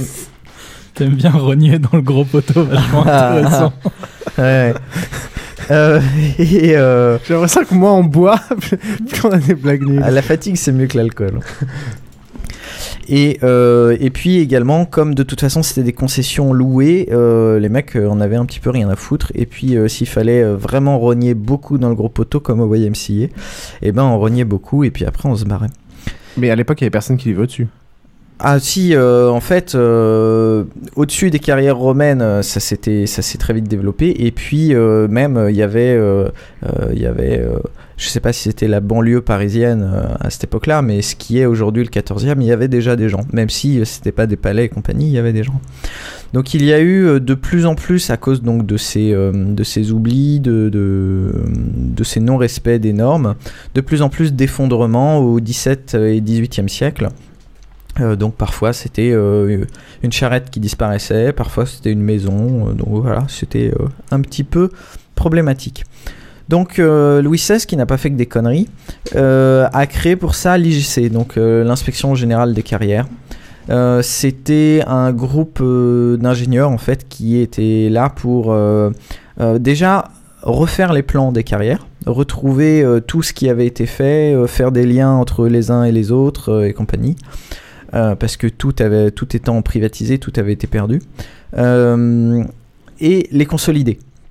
Donc euh, les consolidations, ce sont par exemple des arches maçonnées, des voûtes et compagnie. Et ça c'est quelque chose qu'on retrouve aujourd'hui dans les carrières et qui est très sympa. C'est pour ça qu'il y a beaucoup de gens qui aiment aller visiter euh, les carrières pour l'aspect historique. C'est à la fois pour toute la partie extraction euh, du, calcaire où on en voit les traces, notamment les piliers tournés et compagnie, et toutes les maçonneries qui ont été faites après. Euh, parce que c'est assez superbe. Ce qui s'est passé, donc il y avait en dessous de Paris des grandes salles, puisque on exploitait, on vidait, on vidait les filons. Et euh, donc ce qu'il fallait souvent, c'était remplir ces salles euh, de, gravats et compagnie pour que euh, ça ne s'écroule plus. Ce qui était important surtout, c'était de faire des, for- des fortifications aux endroits où ça, où ça poussait le plus. Et là où ça poussait le plus, c'était les fondaisons, les, fondations des maisons. Donc, ils se sont mis, les gens de l'IGC, à faire souvent des murs en dessous des fondations. Ce qui fait qu'au final, euh, on s'est retrouvé avec un réseau souterrain qui reprenait le, La même architecture que les rues. C'est pour ça que euh, maintenant, quand on y va, même si ça disparaît un peu, il y a des plaques de rue un peu partout. Euh, notamment à une époque, il y avait des plaques émaillées. Donc, euh, avec les noms des rues, c'est très pratique pour se repérer quand on connaît bien Paris. Et c'est assez rigolo aussi puisque euh, il y a euh, parfois les anciens noms des rues, parfois des, in- des indications comme euh, côté du levant ou côté du couchant, etc. Donc c'est encore un aspect historique qui est assez rigolo. Donc entre, ces murs qui reprenaient les rues, on s'est mis à remplir de terre souvent, ou parfois non, et ça faisait des salles. Il y avait un autre problème. euh, donc à cette époque-là, il n'y a pas de, il n'y a pas de d'ossement hein, dans sous Paris. Euh, mais il y avait un autre problème qui est arrivé à la fin du XVIIIe siècle. Donc euh, Déjà, l'IGC, c'est euh, au XVIIIe siècle, donc le, problème que je vais soulever, c'est quasiment un siècle plus tard. C'est que les cimetières parisiens, ils sont un petit peu pleins. Ils sont pleins à tel point que le cimetière des Innocents, au centre de Paris, il y a, euh, je Ma- crois, que- Maintenant, c'est la place euh, des Innocents, là où il y a la fontaine. euh, peut-être, ouais. C'était une grosse fosse commune, euh, là où il y a la fontaine du Châtelet, en fait. Euh, donc il y avait, euh, si, je me souviens bien, 3 mètres de différence entre le niveau du sol de la rue et le niveau du sol du cimetière. Donc à cause de- des- des entassements de cadavres. Ça faisait un tel, euh, un tel poids en fait qu'il y a euh, un restaurateur qui un jour est allé euh, chercher une petite bouteille dans sa cave et pouf Ah bah merde, des cadavres. Ça... voilà. Euh, donc en fait, euh, le- la, la pression des cadavres était telle que euh, ça avait éventré sa cave et il y avait plein de cadavres et de jus de cadavres un peu partout euh, dans sa cave. Jus de Voilà. cadavre. Oh mamie, t'es revenu. Donc C'est euh, comme ça qu'on a créé la grande spécialité parisienne, le sandwich grec. hmm. Oh là là Oh la là là. vache. Sincèrement, quand tu t'auto, euh, quand tu t'auto jinglises, c'est c'est assez mauvais. quoi. Ah, c'est navrant, quoi. Ça devrait être interdit de, de s'auto-digitaliser. Ah la vache. Vas-y, continue. Euh, J'avais lu aussi quelque part, mais j'ai pas réussi à le retrouver, donc je peux pas le, le euh, je peux pas être sûr, mais euh, enfin bon, donc tous- ces cadavres ont été euh, ont été enlevés Euh, et euh, apparemment le trou des Halles ce serait lié à ça. Ce serait lié au, au fait qu'ils ont enlevé euh, plein de plein de cadavres. euh, voilà. Ouais, ça me paraît Moi, ça me semblait beaucoup plus ouais, dans la place qui était pas à cet endroit-là, quoi. Bah, si tu regardes les cartes de l'époque, c'était assez grand, mais euh, euh, je mettrai pas ma main à couper sur cette dernière anecdote.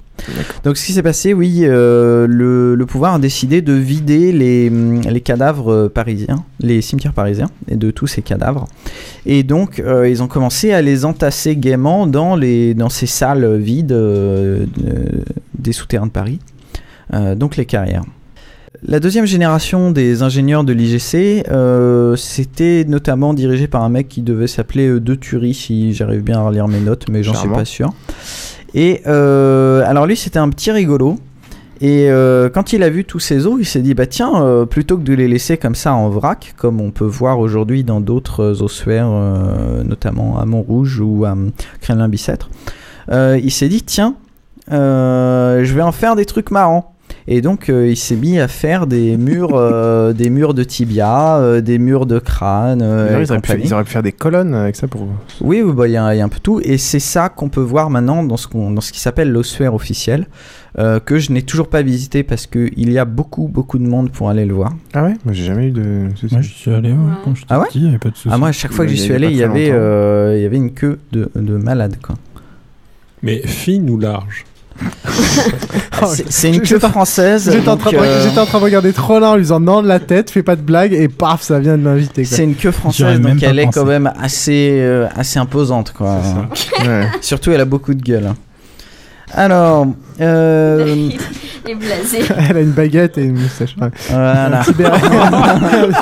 Oh là, tu peux parler. Ah là, un petit Et- béret sur le dessus. Voilà, lui, ils lui ont pas enlevé le petit béret. Alors, on va continuer. Donc, euh, dans, à, à cet ossuaire, euh, il rajoute euh, des plaques, euh, des plaques gravées avec des messages solennels comme euh, attention, tu rentres dans le dans l'empire des morts ou ce genre de choses. Ouais, il y avait ce genre d'écriture un peu à la con. C'est très grandiloquent.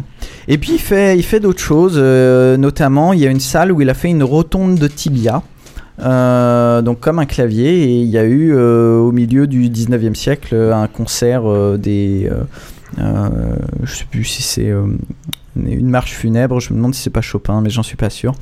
Donc euh, on savait bien rigoler euh, au 19e siècle. Mais euh, genre, il faisait un concert en tapant en faisant un, un xylo. J'ai pas réussi à retrouver la référence. Je suis pas sûr quand même qu'ils aient osé euh, jouer du xylophone C'est comme- avec. comme à la les- fin- Surtout que c'est difficile à accorder. C'est comme, à- comme à la fin de Star Wars là, sur les crânes. de- Ah, voilà. Mais euh, le but était artistique ou le but était euh, Euh, de ranger?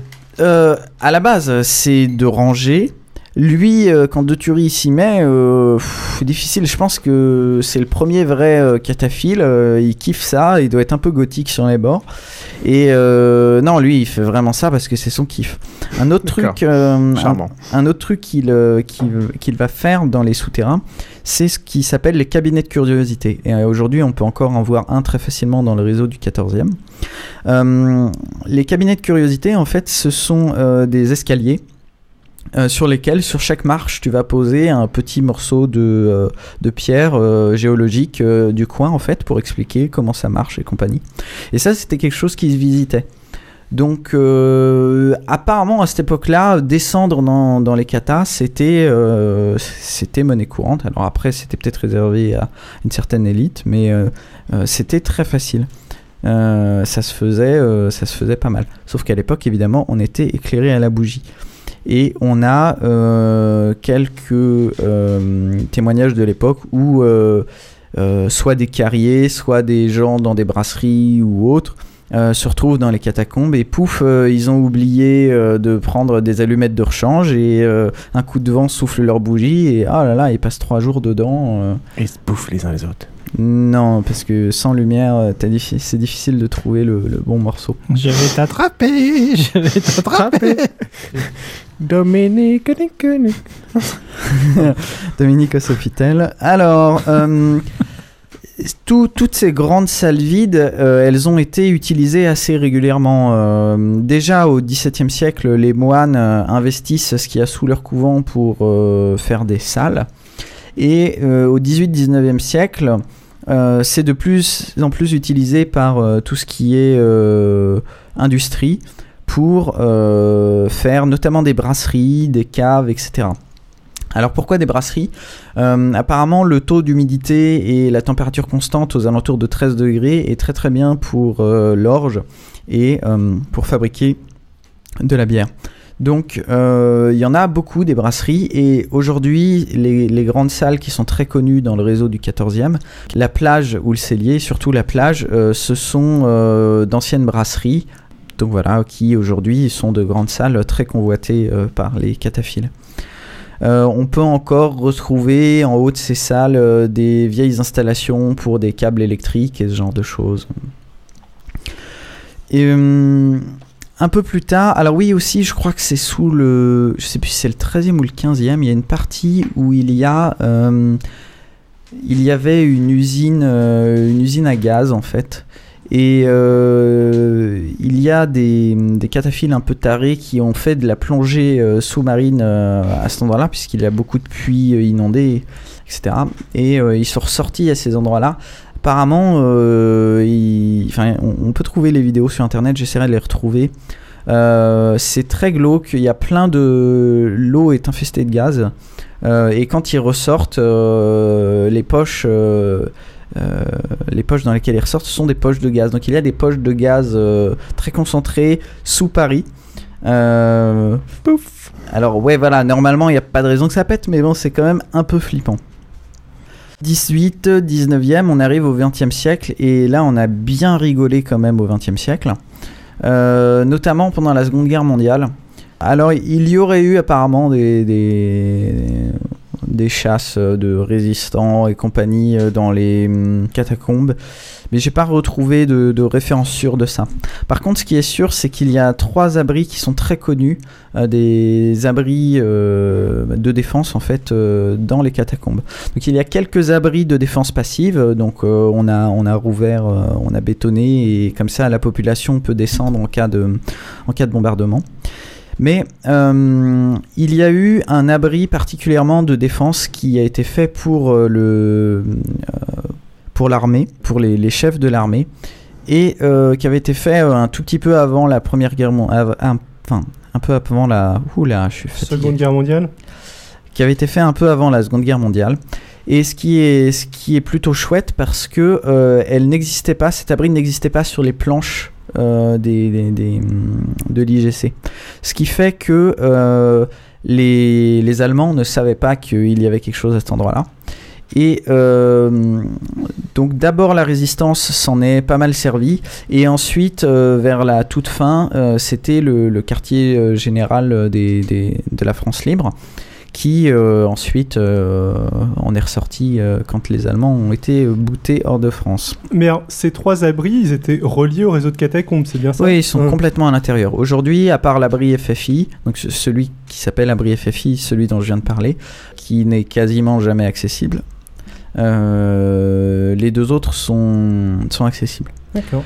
Notamment, euh, il y a l'abri allemand sous le lycée Montaigne, donc euh, à côté du Sénat, je crois. Euh, En face du Sénat de l'autre côté du jardin du Luxembourg. voilà. Donc ça, c'est euh, les, les Allemands qui l'avaient, celui-là qui l'avait installé. Euh, a priori, c'était juste un abri de défense passive, mais encore aujourd'hui, on peut retrouver des, des jolies euh, des inscriptions, Fairbotten ou ce genre de choses, des portes blindées, des grilles, etc. C'est, euh, oh, c'est pas ce qu'il y a de plus marrant à visiter, mais ça fait partie des, des- du folklore des catacombes, hein, quelque chose à, à voir. Et le troisième, c'est un abri qui a été euh, rouvert il y a pas très longtemps. C'est euh, l'abri des feuillantines. Alors, euh, Pierre Laval, je ne sais pas si vous connaissez. Quel grand homme. Oui, c'est- celui à côté de qui le maréchal paraît être un petit joueur. Nous voilà. Et euh, donc Pierre Laval euh, avait demandé à ce qu'on lui construise un abri de, de défense et donc il- on lui a construit donc euh, à côté de la rue des Feuillantines. Euh, c'est un abri qui est assez sympa à visiter, il en reste pas grand chose mais on voit bien que c'est très confortable. Euh, il y a euh, des mosaïques euh, par terre, il y a euh, pas mal d'installations donc il y avait l'électricité, le téléphone, euh, le, chauffage. Et ça se voit encore aujourd'hui que c'était un, abri euh, très confortable. Euh, la femme de Laval est allée le visiter une fois et sinon il a jamais servi. Enfin, il a servi un peu de prison, mais, euh, mais sinon il a jamais servi. Parce qu'au final, ça reste quand même assez humide, je pense. Enfin, la femme, ça a pas du tout. Et puis ça doit être indéco- indécorable. Il y a des faux plafonds. Ça manque de lumière. Oui, C'est quand même génial. Il y a des faux plafonds dans, dans, dans les catacombes pour, euh, pour, euh, pour cet abri. Enfin, c'est. Euh, donc voilà, ça c'est. Je pense que j'ai un peu, euh, j'ai un peu euh, expliqué tous les hauts lieux de, la cataphilie. Et mais maintenant, il faut parler de des catacombes modernes, c'est-à-dire ce qui se passe depuis les années 60. Donc à partir des années 60, il y a pas mal de souvent des étudiants qui y vont, des gens de médecine, des, gens des mines et compagnie, et qui font pas mal de fêtes. Euh, L'IGC à ce moment-là se met à, à devenir aussi une force de police répressive pour arrêter les méchants cataphiles. C'est là qu'on passe d'ingénieur à flic, non? Pourquoi? Non, bah les, les, les, les, mecs de l'IGC, c'est pas après, ça devient pas des flics. Si si, c'est enfin. euh, Oui, avant c'était des ingénieurs, maintenant on passe à des flics. Oui, en réalité, c'est une sous-section de l'IGC. Quand on parle de l'IGC, on, on parle souvent des, des cataflics. Mais, euh, Les cataflics, cataflics, jamais entendu ça. Ah bah, c'est. Les Il cataflics. fait pas partie du même monde. En effet. Euh, J'ai des L'IGC. cheveux. L'IGC. euh, Oh putain. L'IGC va se mettre euh, à arrêter de faire des, des belles arches pour, euh, pour un peu euh, tout, euh, tout consolider. Mhm. Ils vont se mettre à faire parfois des arches en béton ou parfois carrément des injections. Donc injection de béton liquide euh, dans une salle complètement, ce qui fait qu'après elle est, elle est complètement Inaccessible. inaccessible, et à jamais. Notamment, il y avait une très belle salle sous Montsouris qui s'appelait la plage Corse, où euh, c'était une salle avec beaucoup de piliers et inondée d'eau. Et euh, c'était vraiment très joli. Et aujourd'hui, ça n'existe plus. C'est complètement injecté. Euh, à côté de ça, ils vont aussi se mettre à essayer d'emmerder les cataphiles en euh, bloquant complètement des accès à des salles ou des couloirs, euh, donc en les murant. Et là où les cataphiles vont essayer soit de détruire ces murs, mais souvent ils n'y arrivent pas, soit creuser des chatières pour éviter ces murs-là. Notamment une des plus belles chatières qui existait, euh, c'était euh, la chatière pour la salle des huîtres. Oui, euh, c'est très la thématique. chati- la chatière pour la salle des huîtres. Et euh, mais aujourd'hui, elle a été. Toi, euh, c'est quoi la plus belle chatière que tu Ah bah la, ch- la chatière des moules, c'est quand même vachement plus sympa. Voilà. Euh, Il y a eu pas mal de, de fêtes dans les années 80. Ça s'est relâché dans les années euh, 90 où l'IGC a commencé à euh, vraiment fermer la plupart des accès. Et dans les années euh, 2000, et surtout avec l'avènement d'Internet, je pense, euh, ça s'est euh, redémocratisé. Et là, en ce moment, euh, les, les, les katas, c'est un peu l'autoroute, parce que euh, les plans n'ont jamais été aussi facilement accessibles, etc. Il y a des communautés, ça revient vachement à la mode. Euh, Il y a des photos. Voilà, tout le monde essaye de montrer ses plus belles photos. Et puis on trouve des accès vachement plus facilement qu'avant. Moi, je me souviens la dernière Ah, fois. non, je pense pas, non. Bah non, mais moi, qu'avec Google, euh, en regardant les photos de cataphiles et en utilisant Google Maps et Google Street, j'avais trouvé en un quart d'heure une entrée. euh, Sur quel réseau? Je sais plus, bah, je te l'avais montré en plus à l'époque. Euh, C'était juste en, en exploitant le fait que les mecs ils prenaient des photos d'eux comme des kékés dans la rue euh, juste avant d'y aller et en sortant, et qu'avec Google Street. C'est le vrai nom que du- c'est faisable pour, euh, pour certaines entrées qui sont très connues, notamment celle du 16e euh, et euh, certaines du 13e.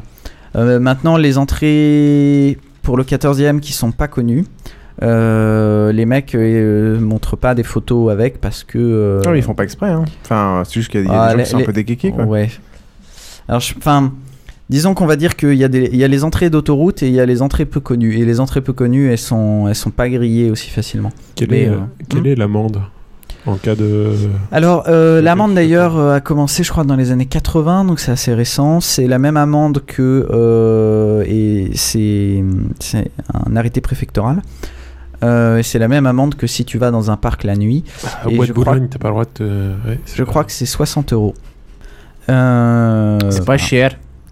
Non, mais il y a une petite subtilité parce que que, euh, l'IGC, s'ils veulent te faire chier, ils te font sortir par une euh, sortie sur une voie ferrée et là, tu te prends une amende pour euh, passage sur euh, zone des, SNCF et là, l'amende est beaucoup plus salée. Ouais, enfin, ils te font sortir eux et te font passer leur truc et te Ouais, alors je sais pas à quel point, à quel point les gens qui ont eu ça se sont amusés à aller à, à faire marcher la justice pour ce genre de choses, mais Hmm. ouais. Non, mais c'est comme pour tout, malheureusement, ils ont trop de pouvoir sur la façon dont ils vont te foutre l'amende et en fonction est-ce que t'es sympa ou est-ce qu'ils t'ont en grippe, euh, ils vont te charger ou pas. Oui, rien, tu voulais poser une question? Ouais, sympa. J'ai une double question de néophyte. Euh, j'ai du mal à me représenter une entrée des catacombes. C'est-à-dire, est-ce que c'est en surface, est-ce que c'est en profondeur, ainsi de suite, et la taille? Et deuxièmement, dans quelle mesure elles sont grillagées, euh, fermées Alors la plupart des entrées, ce sont des plaques. Euh, faut pas les confondre avec des plaques d'égout euh, déjà. Euh, c'est au sol, c'est pas. un- C'est au sol, tu les ouvres euh, et puis tu descends. Encore mieux, tu repères un moment où, euh, où il y a des travaux parce que pendant très longtemps il y a eu des câbles EDF, des câbles téléphoniques là-dedans. Et de plus en plus ils les ont enlevés. Donc euh, notamment il y avait euh, une plaque qui a longtemps été ouverte rue de la Charrette. Et c'était super sympa puisque tu n'avais rien à faire, tu enjambais euh, la petite palissade, tu descendais et puis euh, la plaque était déjà ouverte, tu n'avais pas à la refermer. C'est-à-dire que c'est euh, quand tu parles d'une palissade, c'est donc c'est pas à la vue de tout le monde, c'est tu passes un petit muret euh, qui est là, c'est là, c'est c'était- parce que c'était en travaux sinon, c'était à la vue de tout le monde. Sinon, c'est que tu marches C'est dessus.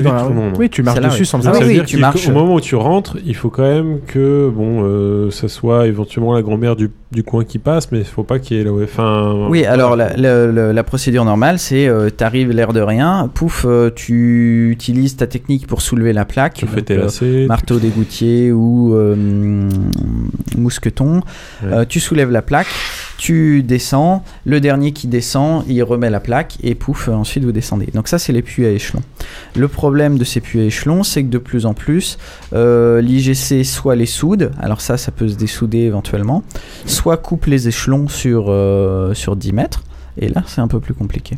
Oui, Xil Et vos catafliques, euh, ils entrent par les mêmes entrées que vous ou ils ont des entrées euh, vachement sécurisées euh, dans Alors, des- outre qu'ils peuvent rentrer par les mêmes entrées que nous, et notamment il y a des entrées euh, où, euh, qui existent encore, mais où il y a des très beaux cadenas euh, très difficilement violables pour. euh, Mhm. Donc euh, là, on sait que eux ils y passent. Sinon, euh, il y a à côté de la brille FFI, en fait, donc au centre du réseau, il y a euh, une porte qui est à eux et euh, c'est leur entrée normale. Et euh, c'est un endroit, si t'as pas peur de te mouiller les pieds, euh, tu as accès à tout le réseau très rapidement. C'est-à-dire que c'est au milieu de, euh, de toutes c'est pour les ça qu'ils l'ont autoroutes. choisi, d'ailleurs, ils pour pouvoir accéder ils sont réservés la meilleure entrée. Quoi. Ah ouais, ouais c'est, c'est, c'est super. Personne leur a soudé leur porte? Je sais pas, euh, y a rien. Vous, vous utilisez du matériel de, de grimpe euh, type baudrier, euh, corde. euh, Alors ça dépend. euh, quand tu vas dans le 14e, en général, tu passes par la super entrée qui est euh, l'entrée super connue qui sera jamais fermée. Euh, c'est une entrée en réalité la- qui est quasiment c'est une entrée qui est quasiment au niveau de, de, de la Terre sur un kilomètre. Donc euh, la dernière fois qu'ils l'ont injecté cette entrée-là euh, sur euh, sur je sais plus une dizaine de mètres, bah, les cataphiles en ont rouvert une un peu plus loin. Il faut savoir que de toute façon cette entrée-là ils la laissent ouverte parce que ils savent qu'ils peuvent pas empêcher les gens d'y aller. Ils préfèrent les canaliser. Ils préfèrent que les gens restent dans le 14e et aillent pas trop faire chier dans le 16e. Euh, donc plein de... Ils préfèrent en fait savoir où sont les gens et euh, bon bah comme ça ils savent qu'ils rentrent par là, qu'ils vont à la plage et puis euh, ils savent où ils peuvent les arrêter et compagnie et il y a moins de risques pour tout le monde. Euh, tu parlais de sinon, donc il y en a, ça c'est une des rares entrées qui sont à, fleur de quasiment au niveau du sol. Donc là c'est un trou dans le sol et puis tu rentres. Tu descends, par exemple, tu parlais d'échelle, tu descends sur une profondeur de combien à peu près? Alors quand tu descends euh, par des puits à échelon, c'est 20 à 30 mètres. Bah, ça- Je veux dire, rien que ça, euh, ça mériterait de- d'avoir un petit baudrier et une baleine. C'est un, c'est un petit système de corde. Ouais, mais enfin, euh. ouais. Faut, faut te l'accrocher en haut, quoi. Et tu, tu passes pas des heures devant la plaque euh, à, dé- Non, à non, mais tu veux enfin, avoir une baleine pour en fait, dès, dès que t'es fatigué, tu t'accroches. euh, Ouais, enfin c'est 20 à 30 mètres quoi. Ouais. enfin oui, c'est fatigant, mais bon, tu, tu Ouais. le fais deux fois, hein, une fois en montée, une fois en descente. Mais c'est sûr que quand tu remontes, tu montes vachement plus vite les 10 premiers mètres que les 10 derniers. hein. C'est- Euh, mais quand on parlais, il y a des, il y a des cataphiles un peu plus, euh, un peu plus euh, optimistes qui eux euh, ne font pas que le 13e, 14e, 15e, qui vont faire les petits réseaux où il n'y a plus d'accès. Je pense notamment aux compères qui, qui sont des gens assez chouettes.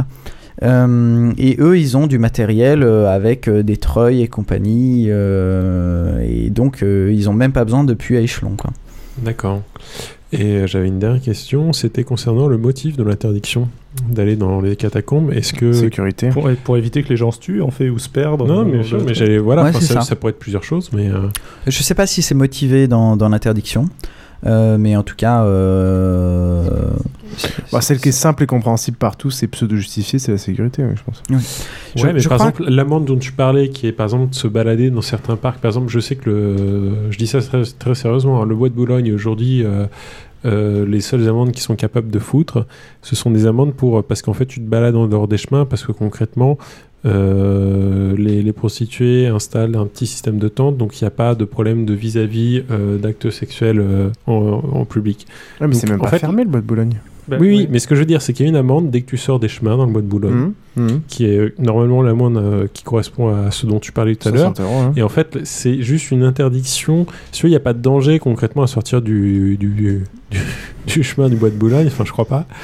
Ah, ah, peut-être hein, si peut-être part si t'aimes pas le ouais, Brésil. peut-être les MST peut-être mais euh, voilà enfin si tu veux la- l'amende ne, ne parle pas d'interdiction en tant que telle de de de de pardon de danger voilà pour l'intégrité de la Non, personne je, qui je le pense, que c'est pas justi- je pense qu'aucune n'est justifiée en fait. Enfin, ils ont ils s'emmerdent pas à le justifier. Non, je, je pense pas. D'accord. Euh, J'ai oublié de parler d'un truc euh, tout con sur euh, les, les nouveaux cataphiles. Euh, il y a eu toute la série des taggers. Je pourrais raconter une, euh, je pourrais raconter une anecdote euh, sympa aussi, mais je sais pas si on va avoir le temps. En tout cas, euh, les taggers et compagnie, souvent des artistes, se sont amusés à faire des, parfois des fresques assez superbes dans certaines salles. Pareil, il y a tous les, tous les cataphiles qui s'amusent euh, à euh, aménager des salles, donc soit euh, des salles vierges juste pour la beauté de la pierre, parfois d'autres avec des particularités. L'autre fois en me baladant, j'ai trouvé un endroit que j'avais jamais pris le temps d'a- d'aller voir. Il y avait une salle où les gens sont amusés à mettre une, une boîte aux lettres de la poste et un Minitel. Euh, donc c'est. Est-ce qu'il est connecté Non, il n'est pas connecté. Et la boîte aux lettres n'est pas relevée. Ah, je sais pas parce qu'elle était vide. J'imagine la pauvre pauvetière, la pauvetière. Donc euh, c'est c'est rigolo, euh, il y, a, il y a des salles avec plein de choses et notamment il y a ce qu'on appelle la galerie des promos. Euh, c'est euh, chaque année les promos des mines euh, vont faire une, une fresque euh, pour euh, voilà, en souvenir. Alors euh, les, ils avaient arrêté à un moment. Et là, euh, j'en ai vu deux nouvelles la dernière fois que, que je suis venu, mais il y en a une euh, qui a mal supporté l'humidité. Donc je sais pas ce que, ce que ça va donner. Ils ont une très belle entrée d'ailleurs, euh, quasiment en face du commissariat du 6ème. Ouais, mais. avec voilà. une porte qui descend direct sur un escalier, c'est royal. Ouais, ouais, c'est c'est super sympa, mais bon, euh, pour nous, ça, ça nous aide pas. Oh, les salauds Ils, la- le- ils le font de manière officielle, c'est-à-dire ils ont le droit de le, de le faire. Je, je sais pas exactement. Je, je crois qu'ils ont un accès spécial à une partie du réseau qui est euh, plus ou moins en dessous de leur école parce que euh, c'est aussi leur métier qui sont ingénieurs euh, de, dans les mines. D'accord, Ah, ok. Historiquement, c'est ça, mais aujourd'hui. euh, Ouais, Ah, ok. C'est vrai que ça peut se pseudo-justifier. mais- Bon, et puis je pense qu'on n'a plus le temps. Je referai peut-être un jour euh, une, euh, une série là-dessus si ça intéresse les gens, avec notamment toutes les euh, anecdotes rigolotes euh, Bah, je pense que des on fera ou du monde de l'exploration Un urbaine. petit retour après, une On fois vous, que- on vous montrera Ah les oui, photos. Pierre à côté du fémur, Pierre à côté du tibia. Voilà, et puis le but c'est quand même d'emmener l'équipe de l'apéro pour essayer de s'en débarrasser pour avoir moins de concurrents dans la podcastosphère française. Voilà. Ah, et débat. et- et si, si, si par, euh, par hasard, euh, bien que nous n'y incitons pas du tout, vous allez dans les catacombes, vous amusez pas à ramasser des os Ah non, ça comme j'ai dit la euh, dernière fois, c'est violation de sépulture, c'est une amende à 5 chiffres, c'est très mal de toute façon. Et si par inadvertance vous vous retrouviez là-bas, n'oubliez pas que de toute façon, il faut avoir une carte de bonne qualité et que si possible, la première fois, euh, descendez-y avec un guide. Ça coûte pas grand-chose, c'est pas difficile d'en trouver en ce moment, c'est un peu l'autoroute. Euh, faire le minimum de recherche pour trouver une carte et un guide, ça montrera que vous êtes des gens motivés et pas nécessairement des gros branleurs. Donc voilà. Ouais, n'y allez pas euh, seul sans, je- sans être accompagné Une de fois en personnes sortant- euh, qui a déjà fait l'expérience. Une fois en sortant, on a, on a rencontré un gamin sans carte. Il savait pas trop où il allait. Il, nous, il cherchait une, euh, une salle qui était censée être pas loin, qui était en réalité à l'autre bout du réseau. Il était à, je sais pas, euh, 200 mètres de, de, de l'entrée. Euh, on a essayé de le convaincre de repartir avec nous. On a essayé de le convaincre de lui laisser une carte. Mais non, non, euh, il devait rencontrer des gens. Allez, branlos. C'était le petit Grégory. Oh là là. Ah, ah. Tu l'as mérité celle-là. merci, merci beaucoup. Euh, bref, on vous fera peut-être un petit, un petit retour euh, quand on aura fait notre petit XP.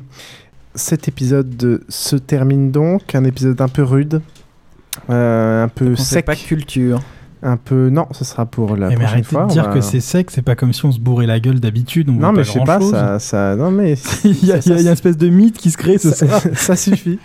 Euh, annonce euh, il y a les pods. C'est- les- pas parce que pour toi, euh, une bouteille de vodka, c'est pas grand chose Voilà. que pour les autres. euh, Oui, mais une bouteille de vodka, c'est pas grand chose pour moi, mais une bouteille de vodka sur tous les autres réunis, c'est pas grand chose non T'as plus. quand même refusé la, la fin de ma, la fin de ma bière parce que t'avais peur de déclencher un délirium très mince tout à l'heure. quoi. Ouais. Euh, annonce. C'est ce qui se passe en, en Allemagne, les déliriums très minces. Ici, c'est des déliriums bien épais. Oh la vache Oh mon dieu, j'ai Excusez-moi, j'ai mis du temps, mais faut 3 d'abord que secondes à la, comprenne la à la blague. comprendre. Annonce euh, il y a les Pod Radio Podcast Awards. Euh, mine de rien, nous sommes nominés en meilleur duo ensemble, les meilleurs nouveaux duos et ensemble pour l'année Duo 2011. Bah, dis donc. Non, meilleur duo ensemble. Donc en gros l'équipe quoi. En gros, on récompense l'équipe. Duo slash ensemble. En gros, pas- en gros, il, ré- il- il nous récompense pas sur le fond, ni sur la forme, ni sur le concept, mais plutôt sur juste sur les gens. Sur la Mais qualité. on est nominé, c'est tout? Oui, on est nominé, donc il va y avoir des votes. Et il y a qui contre nous? Il va y avoir, euh, je sais plus, faut, faut regarder. Des... De toute façon, toi, toi, tu connais des personnes, qu'est-ce que tu poses la question? Ouais, mais si, j'en connais quelques-uns. Mais de toute façon, le euh, Quadratour va, va rafler à mort parce que vu qu'ils ont annoncé là leur. Bah, déjà, c'est. Ouais, mais ils sont pas nouveaux. Non, mais déjà, Ah. si, si, enfin, si- déjà, je pense, Ah. déjà, je pense qu'ils vont rafler à mort parce que de toute façon, ils, ils font quelque chose d'excellent. Mais en plus, comme euh, là, on a annoncé la fin du Quadratour. Bah voilà pourquoi aura tu l'as un- pas mis en news. Mais attendez l'épisode euh, 15. Attendez l'épisode 15 quoi. Je pense qu'il y aura un, un- un- euh, voilà, un, un- un effet euh, euh, hommage au Quadratour. En tout cas, donc, il faudra D'ailleurs, on peut peut-être euh, nous aussi leur rendre un petit hommage. Tout parce à que. C'était super bien ce qu'ils faisaient. Exactement, et c'est ce qui nous a beaucoup inspiré dans ce qu'on fait. Ouais, Euh, Surtout ceux qui n'ont jamais écouté. Non, mais Je Xi- valide. Xil et moi savons de quoi nous parlons. Et, et Bah, voilà, hommage à, Krillin aussi, je crois. hommage à David euh, et à son équipe qui fait du bon boulot. Euh, donc, donc Pod Radio, vous allez sur Pod Radio et normalement on peut voter. Alors je sais pas quand est-ce que ce sera disponible. Euh, Il y aura des prix du jury et des prix du public, donc vous pourrez aller voter pour nous. Et il y aura une cérémonie. euh, Euh, ce sera fait pendant le grand live de Pod Radio qui euh, concentre euh, tout plein de podcasts qui font un live de plus de 72 heures. euh, Et c'est quand? Poussière, euh, c'est dans pas très longtemps, je sais pas très bien. Et On vous filera des n'oubliez news pas- sur le site. N'oubliez pas qu'au bout de 1000 likes, Misha montre. Montre, euh, montre sa bague. Sa bague. Ah, elle a Ah, une superbe bague. bague. Qui est une, euh, qui est une bague geek. Une Ouais. bague, euh, ouais. Et à 2000, on installe une webcam centrée sur euh, Misha. Bang, euh, une belle bague Space Invaders. Euh, les prochains épisodes, le 15 qu'on va enregistrer dans la foulée, ça va être rude. Euh, Yaya va nous parler de photos, euh, Krélin nous parlera de jeux de plateau et on parlera un peu de culture. Euh, pour l'épisode 16, on aura comme invité Raptor, un ancien de chez Microsoft. Donc on continue un peu notre série d'interviews de salariés de grosses boîtes high-tech après Millie de chez Google. On aura quelqu'un pour discuter un peu des conditions de travail euh, chez Microsoft, un peu de l'avenir de la boîte. Et aussi un dossier, lui, qui nous fera un dossier sur les nouvelles interfaces Kinect et tout ce qui se prépare. Euh, pendant l'été, on fera aussi, moi je ferai peu de news, mais plutôt des dossiers de piouf. Je parlerai sûrement d'Alan Turing et euh, peut-être un dossier bien vendeur sur les nazis. Les nazis et le surnaturel. Ah, ça c'est bien. Euh, J'aurais des choses à dire aussi là-dessus. allez voter sur Vous avez tous iTunes. joué à Wolfenstein, c'est ça hein Allez voter sur iTunes, commentez sur le site www.basingcast.com. Pour gagner deux superbes cadeaux. Exactement, dont je me souviens plus du titre. Un donc superbe voilà. et un pourri. Vous pourrez aller voir sur le site. Euh, on peut nous retrouver trouve sur Twitter, at symétrique, hein. Et euh, voilà, pour participer au tirage au sort. Et on se retrouve dans 15 jours. Allez, courage. À la prochaine. Ciao tout le monde. Salut. Bye bye. Est-ce que ça te dirait de descendre Découvrir les souterrains parisiens Et faire carrière? Est-ce que ça te plairait de comprendre Les mystères de cette obscurité glissante? Te laisser surprendre.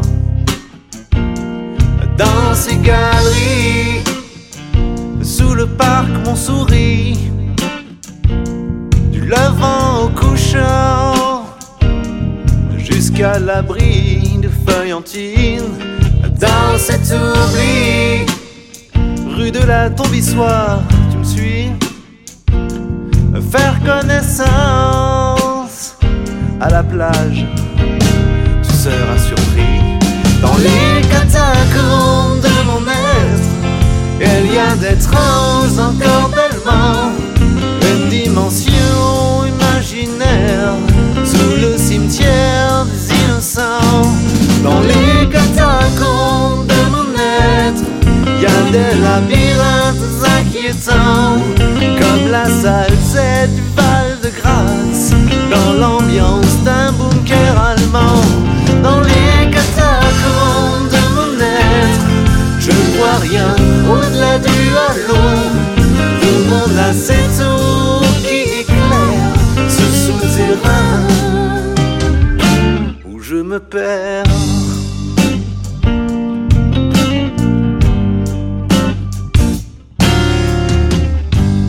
Est-ce que ça te dirait de te rendre à la fontaine des Chartreux?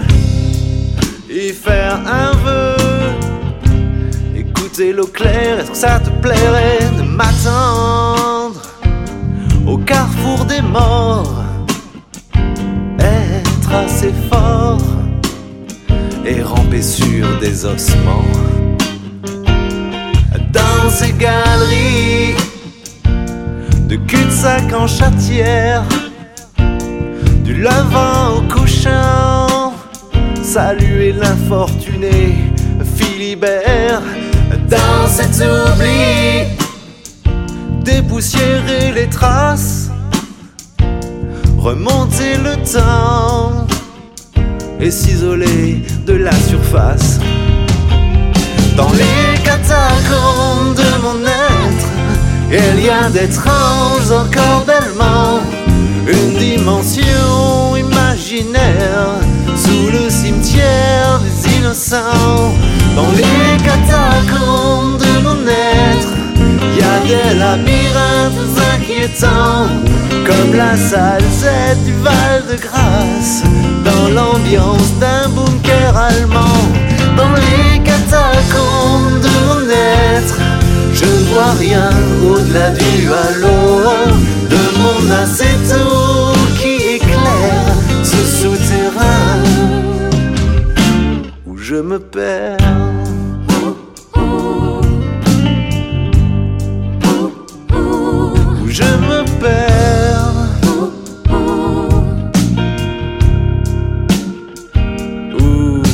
Te perds aussi.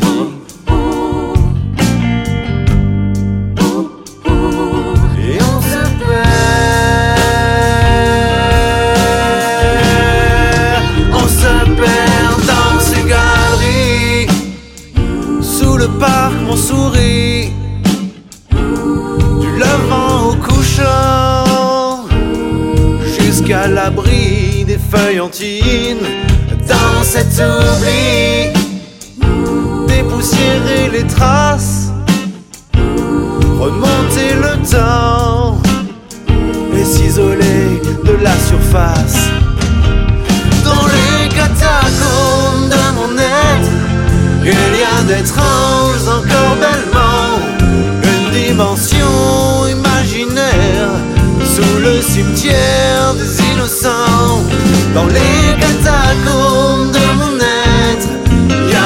labyrinthes inquiétants, comme la salle Z du Val de Grâce, dans l'ambiance d'un bunker allemand. Dans les catacombes de mon être, je ne vois rien au-delà du halo de mon acéto qui éclaire ce souterrain où je me perds.